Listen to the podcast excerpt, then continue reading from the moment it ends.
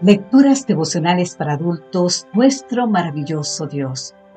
Cortesía del Departamento de Comunicaciones de la Iglesia Adventista del Séptimo Día Gascoy, en Santo Domingo, capital de la República Dominicana. En la voz de Sarat.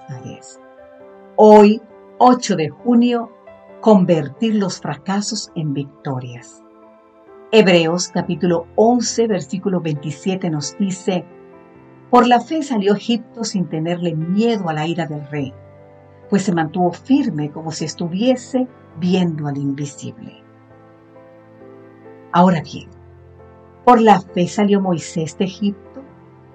Si leemos el capítulo 2 del libro de Éxodo, la historia pareciera ser otra. Ahí leemos que Moisés huyó de la presencia del faraón luego de dar muerte a un capataz, capataz egipcio. ¿Por qué entonces, dice el autor de Hebreos, que por la fe Moisés salió de Egipto?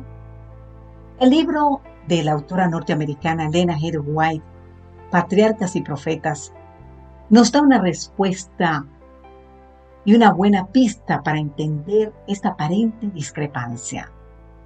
Ahí se dice que el informe de lo ocurrido entre Moisés y el egipcio llegó al faraón muy exagerado dando a entender que su propósito era acaudillar a su pueblo contra los egipcios y derrocar el gobierno y ocupar el trono. Con razón el monarca decidió enseguida que Moisés debía morir. ¿Cuáles eran las opciones de Moisés? La verdad, solo una. ¿Y sabes cuál era? Huir. En tales circunstancias, permanecer en Egipto no habría sido un acto de fe, sino de presunción.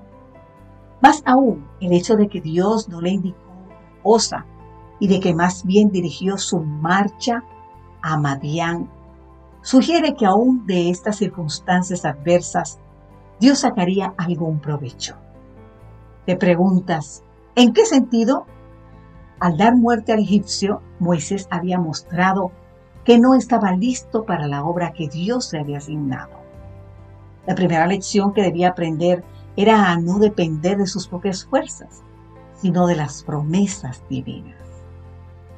Pero cuántas cosas buenas resultaron de esa huida a tiempo. En el desierto durante 40 años, Moisés desarrolló hábitos de cuidado atento, olvido de sí mismo y tierna solicitud por su rebaño, que lo prepararon para ser el compasivo y paciente pastor de Israel.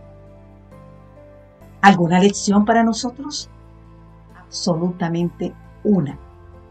Que el temor no es incompatible con la fe. El salmista David, por ejemplo, escribió, En el día que temo, yo en ti confío. ¿Alguna lección para nosotros? Absolutamente una. Que el temor no es incompatible con la fe. El salmista David, por ejemplo, escribió, en el día que temo, yo en ti confío. Salmo 56, 3. Cuando te asalte el temor, querido amigo o querida amiga, busca refugio en los brazos de tu Padre Celestial. Ahí encontrarás, además de seguridad, dirección para saber cómo enfrentar tus desafíos. La otra lección es que Dios puede convertir tus fracasos en victorias. Grande fue la caída de Moisés cuando con sus fuerzas quiso ayudar a Dios. Quiso ayudar a Dios a cumplir sus promesas. Pero mayor fue su victoria cuando en la escuela del desierto aprendió a perseverar como viendo al invisible.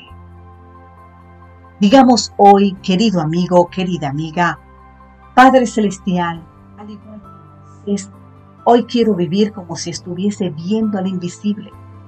Ayúdame a convertir mis temores en oportunidades y mis fracasos en victorias que glorifiquen tu nombre. Amén, Señor.